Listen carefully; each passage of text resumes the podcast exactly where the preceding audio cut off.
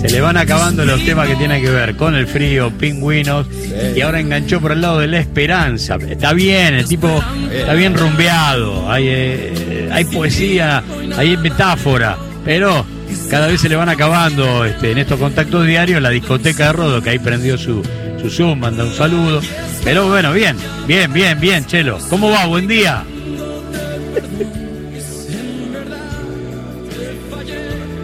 A ver, espere, espere, a ver. ¿Se escucha? A ver, a ver, reitere, Chelo, reitere, reitere. Vamos de vuelta. Buen día, buen día, Gustavo. Buen día, buen día para todos. Ahora sí, hombre. Sonido allá. Ahí está. Uno, dos, tres. Adelante, Chelo. Bueno, acá Estás estamos. eh, ahí. Gustavo, tenemos este. Estoy muteado, sigo muteado, Alberto. No, no me digas. No, no, dele, dele, dele. Dale. Ah, ok, ok. Ok, bueno, hoy tenemos la visita de artistas de- del cine, de las producciones audiovisuales. ¿eh? que están haciendo aquí eh, Tierra de Pioneros, Antártida, Tierra de Pioneros. Está su director, eh, Cristian Delicia, y su productor, Ja- Javier Leoni, ¿eh? que están con nosotros. Así que lo que quiera preguntarle, Gustavo, acá están los muchachos dispuestos a responder todos. Y te digo un dato más, que Sí. estamos hablando del agua escondido hoy, que es un día muy importante, sobre todo este, en la marcha que ya se, se avecina mañana. Estuvieron allá también, ¿eh? haciendo alguna, algunas imágenes en el agua escondido, así que se puede ampliar el, el panorama. Te cuento, hoy tenemos tres bajo cero de sensación térmica, Epa. Antártida, Tierra de Pioneros, he visto ya algunas filmaciones y hoy vamos a ir a, a una grieta que hay acá cerca con un con uno de los Sherpas que nos ofrece el ejército argentino para este, que ellos puedan hacer sus tomas porque están haciendo un documental histórico con ropa histórica y todo. Preguntale lo que quieras acá, a Cristian o a Javier. Eh, Yo vi algunas fotos, Cristian, Javier, ¿cómo va? Que realmente son parte de un laburo casi de arqueología, ¿no? Que tienen mucho que ver con, con el comandante Leal, con las mujeres antárticas, con las Islas Orcadas. Digo, uno ahí, eh, en la mayoría de los casos, porque Antártida eh, queda infinitamente más lejos en el contacto de la información que en la cantidad de kilómetros que nos separan, y hablo en nombre de, un plural que, que Chelo sabe por ahí no nos pertenece, pero que sabemos que es muy grande. Eh, contar esa historia es esencial para entender por qué estamos ahí. Me gustaría arrancar por ahí con cualquiera de los dos, con Cristian o con Javier. Sí, ¿cómo estás, Gustavo? Un placer saludarte. Un saludo a todos los trabajadores y trabajadoras ahí de Radio Nacional. Eh, la verdad que eh, es un privilegio poder contar lo que ha sucedido, la historia que ha sucedido en la Antártida a lo largo de todos estos años. Eh, no por nada somos la nación que está a punto de cumplir 120 años de presencia ininterrumpida en la Antártida. Y cuando empezamos a hacer eh, el trabajo de preproducción para eh, lo que van a ser los nueve capítulos que componen esta serie, bueno, nos empezamos a topar con una serie de hechos eh, que de relevancia que todavía el día de hoy cuando estamos eh, recreándolos no lo podemos creer, ¿no? O sea, hombres y mujeres eh, con una valentía, un, hero- un heroísmo y con eh, las herramientas de aquel entonces, porque hoy podemos observar aquí que técnicamente la, la ciencia nos permite estar con otros abrigos, con otros instrumentos para geolocaliza- geolocalizarnos, y sin embargo ellos en aquel entonces eh, te diría que con más valor que, que herramientas eh, hacían patria, soberanía y expandían justamente la presencia argentina en este continente. Sí, hay un trabajo de pioneros y hay que verlo de esa manera. Eh, en otro contexto estaríamos diciendo los que inventaron. Bueno, sí, en este caso también.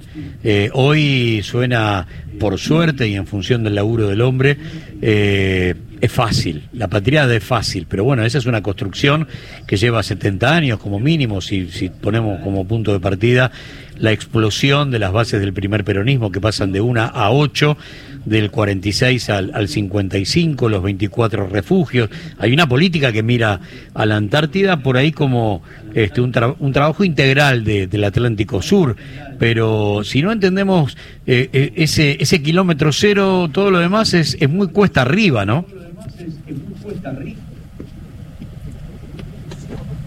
Sí, absolutamente. Es, es eh, totalmente necesario mencionar en este pequeño raconto que acabas de hacer, Gustavo, la presencia y las ideas del general Pujato, ¿no? que es justamente de la época de la década del 50, ¿no? el, gran, el gran visionario, si se quiere, sobre la política antártica argentina, un tipo que, eh, siendo agregado en Bolivia en los años 50, eh, conoce a Evita en, un momento, el general le, encomienda de alguna manera mostrarle algunas partes de la ciudad y, acompañarla.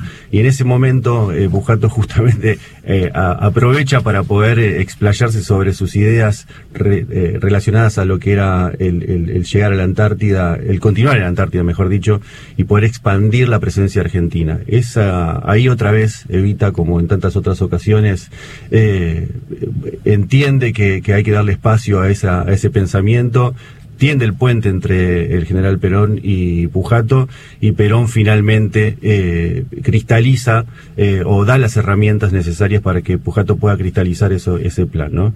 Eh, una, una cosa que también es interesante es que si bien hoy yo arrancaba mencionando que hay otra facilidad para estar aquí, ¿no? aunque es un lugar realmente muy duro para, para, para, exactamente para el, para el humano, la verdad es que aún hoy hay un espíritu pionero en las personas que sostienen aquí eh, la presencia nuestra, ¿no? Desde las fuerzas de logística compuestas por las diferentes fuerzas armadas, eh, hasta los docentes, médicos, científicos y científicas que vienen.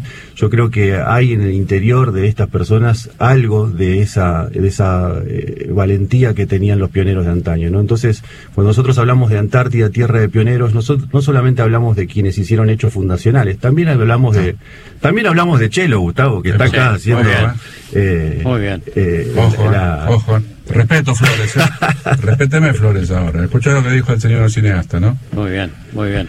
Sí, de hecho, por ejemplo, estuvimos grabando algunas cosas. Los capítulos estos son de alguna manera temáticos. Eh, utilizan estos hechos históricos como, por ejemplo, la primera comunicación radial entre continentes, la primera película filmada, eh, la primera vez que un argentino hace ciencia en este continente.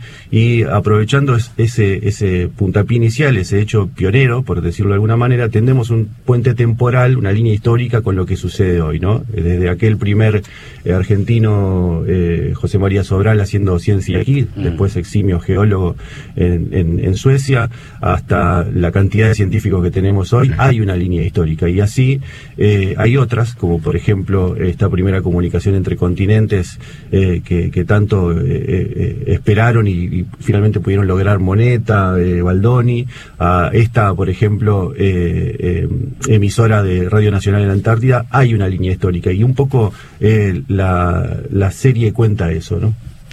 Quería preguntarle por algo que, sí. Este, que... Sí, Dale, dale, dale. Cortito, hay algo que, que, te lo dije desde el primer día, cuando empezaste a, mandarnos fotos y videos, eh, que, que, tenía que ver con los colores, ¿no? En realidad lo que tiene que ver es con la luz y con algo que, este, obviamente, no son las condiciones con las que nosotros eh, vivimos en, en, los centros urbanos más poblados de la República Argentina.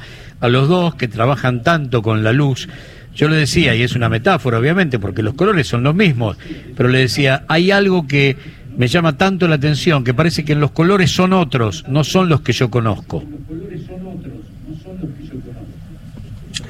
Es que sí, eh, primero la luz acá es todo un tema para nosotros, o sea, es, es, es, el gran desafío, ¿no? Por ejemplo, ahora está, vamos a tener la suerte de tener un día lindo, hoy está empezando a salir el sol, hacía dos días que estaba nevando, eh, y cuando sale el sol, eh, la verdad que para quien no ha estado aquí o quien no ha tenido posibilidad de, visitar algunos de los bellos lugares que tiene Argentina con, tanta nieve, eh, bueno, es muy dificultoso poder ver. Esa invasión de luz extrema hace eh, que los eh, colores, por supuesto, se vean alterados de alguna manera y entonces uno técnicamente, no quiero aburrir con esto, echa mano a algunas, algunas cuestiones técnicas para poder contrarrestar eso. Pero el, el te, permitime decirte que no solo el color, el aroma, todo lo que está aquí alrededor nuestro eh, es algo que yo creo, por lo menos a título personal, eh, me, siento un poco conmocionado por lo que sucede eh, alrededor nuestro. es difícil para la, para la mente poder eh, eh, tender algún cable de, justamente de, conciencia sobre lo que nos está rodeando todo el tiempo, ¿no? Acá hemos tenido, estamos, hemos estado arriba de botes entrando a bahías con 800 metros de hielo eh, de lo que llaman eh, escombros de, témpanos eh, y otras tantas cosas. En- hemos volado, hemos podido eh, recorrer eh, la Antártida, eh, que no solo es esa imagen de eh, nieve y hielo, ¿no? Acá hay lugares donde hay una mínima vegetación, mínima, algún musgo, digo, estoy hablando de ese tipo de vegetación. Hay lugares de, de mucha roca, roca volcánica. Entonces, eh, también eh, una cosa es lo que habita el imaginario eh, popular sobre lo que es la Antártida y otra cosa es lo que es la Antártida cuando uno está acá, ¿no? Hay volcanes, hay eh, grandes cadenas de montañas que ojalá podamos nosotros tener la suerte de, de poder plasmar en esta en esta serie que estamos haciendo. Vos sabés, Gustavo, que contaba Cristian, porque el sábado hicimos una, una caminata hasta un refugio que se llama Islas Malvinas, una caminata de mediana dificultad, en algún momento de alta dificultad, este, unos ocho kilómetros y medio y vuelta, atravesando morenas, atravesando glaciares con nieve, llegando a un lugar extraordinario donde hay un punto panorámico, este, y encontramos los restos de, de un avión, quizás un Twin Otter o alguno de esos aviones que, que se usaban durante una época aquí en la Antártida. eh, y me contaba, este, que- Cristian, que Pujato en un momento hasta intentó eh, poner árboles. O sea, era, era tal la fijación que tenía de, hacer lugares eh, este, de, de habitabilidad urbana, digamos no urbana, pero sí que haya gente viviendo todo el tiempo, como esperanza, bases permanentes, pero con más gente. Bueno, que hasta ahí lo llevaba. Yo quería preguntar al productor, que es Javier León, y cuáles son las dificultades de, entablar las producciones en lugares tan difíciles como este para laburar.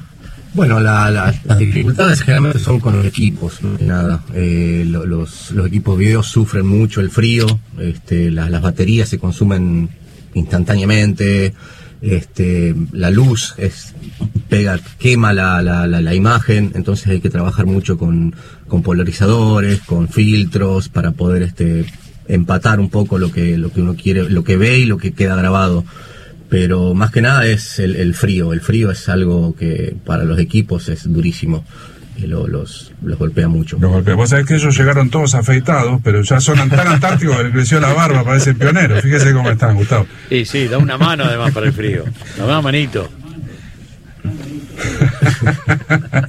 Así que bueno, eh, eh, hoy van a, después de las 3 de la tarde más o menos, si el clima lo permite, van a ir a hacer unas tomas este, a una grieta para hacer una reconstrucción este, cinematográfica de uno de esos momentos donde los pioneros trabajaban para, para poder llevar esa bandera argentina y poder permitir la soberanía de la República Argentina en este lugar, Gustavo. Tenga cuidado, ¿eh? ya sabemos que cuando vamos a las grietas Sí, sí. hay que tomar todos los recaudos, los protocolos, etcétera, etcétera, etcétera.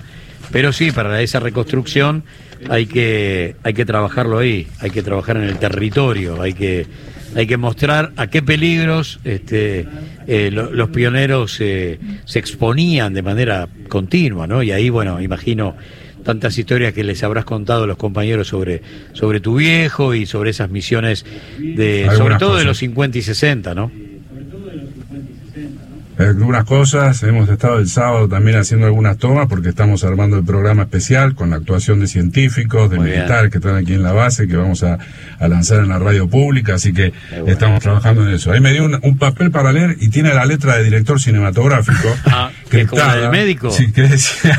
No, si, si me permiten, por, por supuesto, eh, hacer algunas menciones. Claro. No solamente eh, esta, esta productora, Nudo, eh, colectivo audiovisual, eh, está compuesta por eh, un un grupo numeroso de personas. Nosotros nos encontramos hoy eh, un grupo reducido haciendo esta, esta producción aquí, que va a ir recambiando durante el correr de- del verano.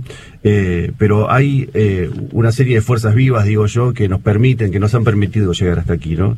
Eh, entonces ahí quisiera nombrar a la gente del Ministerio de Ciencia y Tecnología, por supuesto a la Secretaría de Comunicación de Nación, al Ministerio de Defensa y especialmente quisiera nombrar a la gente del COCOANTAR, del Comando Conjunto Antártico, que es la que sostiene logísticamente nuestra presencia y la, el reabastecimiento de las bases, ¿no? Eso en el, en el marco de, de, de reconocer el apoyo que hemos tenido a nivel institucional y por supuesto agarrar en nombre de, de, de mi compañero Javier Heisman, que en este momento está eh, preparando el arte. El gran desafío que tenemos en esta producción es que eh, vamos a hacer recreaciones, o sea, es una serie de docu-ficción. Vamos a estar grabando, como decía el Chelo, en una grieta, poniéndole un poco de picante, de sabor a esta situación y tratando de recrear algunas de esas situaciones de estrés, de peligro que eh, pasaron los pioneros. Quisiera mandarle una, un abrazo y, y, y, un cariño a su compañera, a Y a Manuel, su hijo, que en este momento Javi no puede estar. Por supuesto, acordarme de mi querida familia, de Ximena, de Olivia y de Zoe, eh, estas dos últimas mis hijas, de Ximena, que es la mamá de mis hijas con, con quien yo no podría estar haciendo esto si ella uh -huh. no estaría eh, claro. cumpliendo ahí el rol de mamá y de papá en este momento en la ciudad de Buenos Aires, así que un agradecimiento infinito. Y a mis seres queridos también, por supuesto, a Mariana, a la gente de la productora. Eh, y, yo sí quisiera saludar a Virginia y a mi hija Luna, que también si, sin ella no podría haber estado acá. Muy bien. Están haciendo patria también allá. Ahí estamos, Gustavo. Se siente, se extraña Señor. el continente, se extraña la Argentina, se extrañan los afectos, pero bueno, se está haciendo una cosa muy hermosa y seguramente el legado va a ser que todas estas personas que fueron mencionadas puedan ver el trabajo y el esfuerzo que están haciendo. Chelo, Son el las top, 10, lo dejamos el tranquilo. No, no, Gustavo. no, presente usted las noticias, despide al programa. Esto acá acaba de terminar y usted lo cierra. Vamos aclarando el Sí, sí, bueno, los saludamos. los saludamos desde el RA36 Arcángel San Gabriel, sin pingüinos en la cama. Llegan las noticias por la radio pública. Chao, hasta mañana.